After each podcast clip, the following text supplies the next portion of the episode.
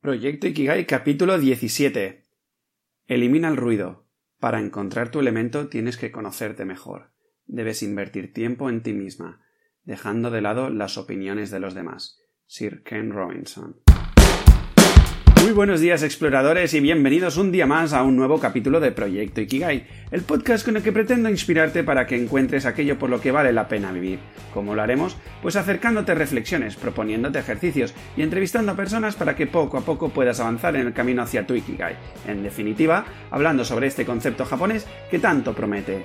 Soy Javi Vidal, tu guía en este viaje explorador y ya, sin más dilación, ¡empezamos! Hoy va a ser un capítulo un tanto especial, porque os voy a hacer un 2x1 típico de verano. Pero antes de empezar en materia, recuerda, proyectoikigai.com, el hogar de toda la tribu que estamos de camino hacia nuestro Ikigai y donde podrás encontrar reflexiones y ejercicios para tu expansión como ser humano. Bien, decía que el capítulo de hoy va a ser un 2x1 y es que os daré una idea sencillísima de ejercicio para mejorar vuestro bienestar mental y a la vez hablaremos de uno de los máximos referentes de mi vida, Sir Ken Robinson, y que ha abierto este capítulo de hoy. Empecemos por el ejercicio. Básicamente es el que yo estoy tratando de realizar actualmente en mi vida y es hacer lo que algunos llaman dieta hipoinformativa. ¿Qué es eso? Pues básicamente es dejar de ver las noticias, leer diarios y cualquier tipo de información y contacto con la actualidad. Pero Javi, me dirás, ¿cómo voy a estar al día de mis cosas si no conecto con todo esto? Tranquilos, que os enteraréis de todo, aunque sea un pelín más tarde que la mayoría, y los beneficios que obtendréis en base a la reducción de ruido, calma mental y tiempo para dedicarlo a cosas que realmente os conecten y os interesen, compensan sobradamente la desinformación. Desde aquí os animo a poneros en acción. Pues bien, por ahí ando yo con mi dieta impoinformativa y de repente ¡zos! Un titular en LinkedIn me azota con la mano abierta en toda mi alma. El pasado viernes 21 falleció Sir Ken Robinson, uno de mis máximos referentes en mi vida, gracias sobre todo a las charlas TED que tanto me impactaron y de las que salía energizado y con un rumbo claro, transformar la educación. Desde aquí, gracias Sir Ken por existir, hacerme reír e ilusionarme con tu mensaje. Desde el capítulo de hoy quiero homenajearte extrayendo los mensajes claves de tu charla TED más visitada, con más de 66 millones de visitas. Casi todo lo que escucharás hoy aquí, querido explorador, no es mío, es de mi maestro. Si te gusta lo que aquí explico, te recomiendo encarecidamente su charla TED porque además de aprender muchísimo, te reirás un montón, de verdad. Pero antes de meternos en materia, te pongo un contexto de quién es esta persona de la que voy a hablar hoy. Ken Robinson, no el Ken de Barbie, nació en 1950 en Liverpool.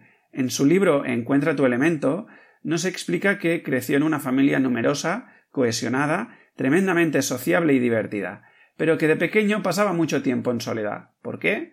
Bueno, y es que básicamente pilló la polio cuando tenía cuatro años, quedándose prácticamente paralizado. Nos explica también que ceceaba y que era tremendamente encantador, así rubito y de pelo rizado, y que todo este conjunto de circunstancias hacía que la gente se deshacía por la calle y le ofrecían dinero allí mismo. Todas estas situaciones, incluido su paso por un logopeda, le forzaron al ensimismamiento y también su carácter le hacía tender a ser alguien apacible y introvertido. Algo que flipas, la verdad, cuando le ves en el escenario de una TED Talk allí explicando todas sus movidas, ¿no? Una de las circunstancias que le llevaron a descubrir su elemento fue gracias a la boda de su prima Brenda, cuando Ken tenía treinta años. Dos de sus hermanos y un primo suyo montaron una velada de cabaret en la que se disfrazarían de mujeres y escenificarían canciones de moda a 45 revoluciones para que sonara algo parecido a Alvin y las ardillas. Ya sabes cómo sonaban los Aldis y las ardillas, la, la, la, y con voz de el helio del globo y todo esto, ¿sabes? Como ves, todo un entorno muy controlado. Modo ironía off. El caso es que el grupillo necesitaba un presentador y su hermano mayor propuso que fuera Ken, algo que dejó a todos sin palabras. Yo me lo imagino para que me entiendas bien como esa película del discurso del rey, cuando tiene que hablar frente a toda la multitud del estadio, ahí tartamudeando, con sus miedos, todo tímido, etc. Sigo leyendo a Ken en su libro. Dice algo así como que nunca había hecho algo parecido. Lo hice porque siempre he pensado que uno debe enfrentarse a sus miedos, en lugar de esquivarlos. Si no los exorcizas, puede martirizarte hasta mucho después de haberse desvanecido. Total, que ese fue el inicio de Sir Ken Robinson para dar con su elemento, que es la comunicación y el trabajo con las personas. Por si lo queréis saber, la prueba fue muy bien, y el grupo se fue de gira durante unos cuantos años. Ken ganó confianza hablando delante de público totalmente desconocido, y le reclamaban en las jornadas de debate de la escuela y tal. Así que atrévete a superar tus miedos como Ken y muchos otros hemos hecho. Ahora sí me centro en la charla más famosa del orador inglés. Estamos en un momento en el que no tenemos ni idea de qué va a suceder en términos de futuro. Esto era 2006. Imaginaros lo que ha llovido desde entonces. Creo que todos tenemos interés en la educación. Tenemos un gran interés comprometido en parte porque es la educación la que nos ha de llevar a este futuro que no podemos comprender.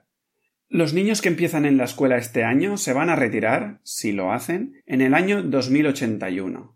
O sea, Fíjate, no tenemos ni idea de cómo será el mundo en cinco años, bueno, ni siquiera en cinco, es que no sabemos cómo va a ser el final de este año, porque con todo lo del coronavirus telita, y se supone que estamos educando a los niños para este futuro. En esta charla de 2006, Sir Ken habla de las extraordinarias capacidades que tienen los niños de sus capacidades de innovación. Todos tienen talentos extraordinarios que desperdiciamos sin piedad, dice. Por ejemplo, cuenta la anécdota de una niña que normalmente no prestaba mucha atención en la escuela, pero ese día en clase de dibujo parecía muy concentrada, así que la profesora se le acercó y le preguntó ¿Qué estás dibujando? A lo que la niña le respondió Estoy dibujando a Dios. La profesora descolocada le contestó Pero si nadie sabe cómo es Dios. Y la niña le dijo Lo sabrán en un minuto. Tras otra anécdota de su vida particular, bueno, una anécdota de su hijo, lanza el mensaje. Lo que tienen en común todas estas historias es que los niños se arriesgan. Si no saben, prueban. ¿Os suena esto de algo? Sí, es esta famosa mirada del explorador con la que tantos taladro.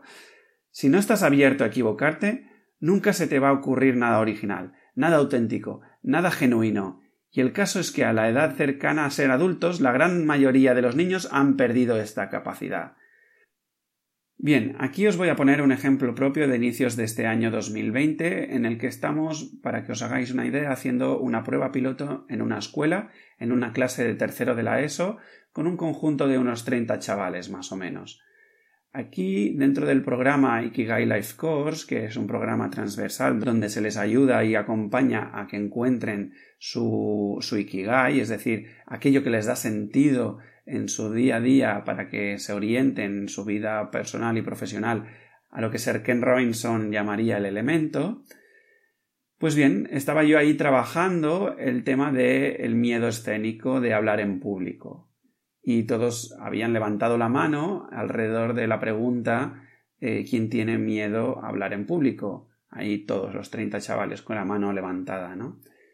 Pero para mí es muy importante que entiendan la raíz de ese miedo, que entiendan el origen, porque desde allí se pone todo en perspectiva. Entonces les lancé la pregunta, oye, escribidme en una hoja qué tres cosas os da miedo de presentar en público. Y las respuestas fue un 50% me decían que lo que tenían miedo era a equivocarse, al error, y el otro 50% de respuestas venía a ser que tenían miedo de las burlas o del que dirán sus compañeros. Por lo tanto, fíjate que esto que dice Sir Ken Robinson en que a la edad cercana de ser adultos eh, la gran mayoría de los niños han perdido esta capacidad de estar abiertos al error, ha rebajado muchísimo la edad, es decir, ya estamos hablando de tercero de la ESO, allí ya están con el miedo a equivocarse, por lo tanto ya no se lanzan, ya no prueban, sino que van muy comedidos en estas pruebas, ¿no? Por lo tanto, la conclusión es que tienen miedo a equivocarse. Y nosotros dirigimos nuestras vidas así, y nuestros negocios así, nuestras relaciones así, todo con miedo. Estamos defendiendo sistemas educativos donde los errores es lo peor que puedes hacer, donde se enseña a los niños que solo hay unas pocas maneras adecuadas de relacionarse con el mundo, y no se les enseña que su manera auténtica de relacionarse con el mundo también es válida y también tiene cabida, que tiene valía.